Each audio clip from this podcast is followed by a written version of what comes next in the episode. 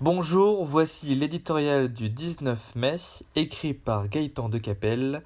Le titre Renverser la table. Le meilleur système de santé du monde n'en avait que l'apparence. La crise sanitaire, loin de démontrer notre suprématie, a cruellement exposé nos faiblesses.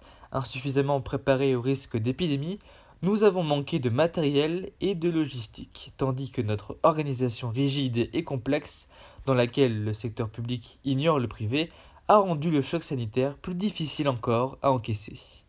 Sonné, comme tout le pays, par cette amère expérience, Emmanuel Macron a demandé en urgence un plan d'investissement massif et ambitieux en faveur de l'hôpital. Promis, la France ne se laissera pas déborder une seconde fois. Une part de cet effort ira au personnel soignant. Exemplaires sous la mitraille du Covid-19, en dépit de conditions matérielles dégradées, ne comptant ni leur temps ni leur peine, nos blouses blanches méritent sans conteste davantage que nos applaudissements chaque soir au balcon. Leur engagement sera donc récompensé en espèces sonnantes et trébuchantes. Mais après, comme cela a été cent fois démontré, notre système de santé ne souffre pas tant d'un manque de moyens financiers, aucun pays comparable au nôtre ne dépense autant, que d'un gaspillage maladif.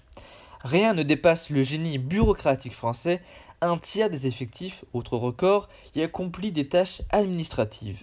L'hôpital, soumis à mille instances, noyé sous les procédures et les instructions, s'épuise dans un univers kafkaïen. N'est-il pas temps de rationaliser pour affecter les ressources au personnel soignant et à l'achat de matériel? Depuis la funeste loi sur les 35 heures, les services se trouvent en permanence déboussolés, contraints de faire appel à des intérimaires pendant que leur personnel cherche des heures supplémentaires ailleurs. On marche sur la tête. N'est-il pas temps de revoir de fond en comble l'organisation du travail? L'hôpital français a nul doute besoin d'un Ségur de la santé. Non pour recevoir une nouvelle pluie de milliards en attendant la suivante, mais pour renverser la table une bonne fois pour toutes.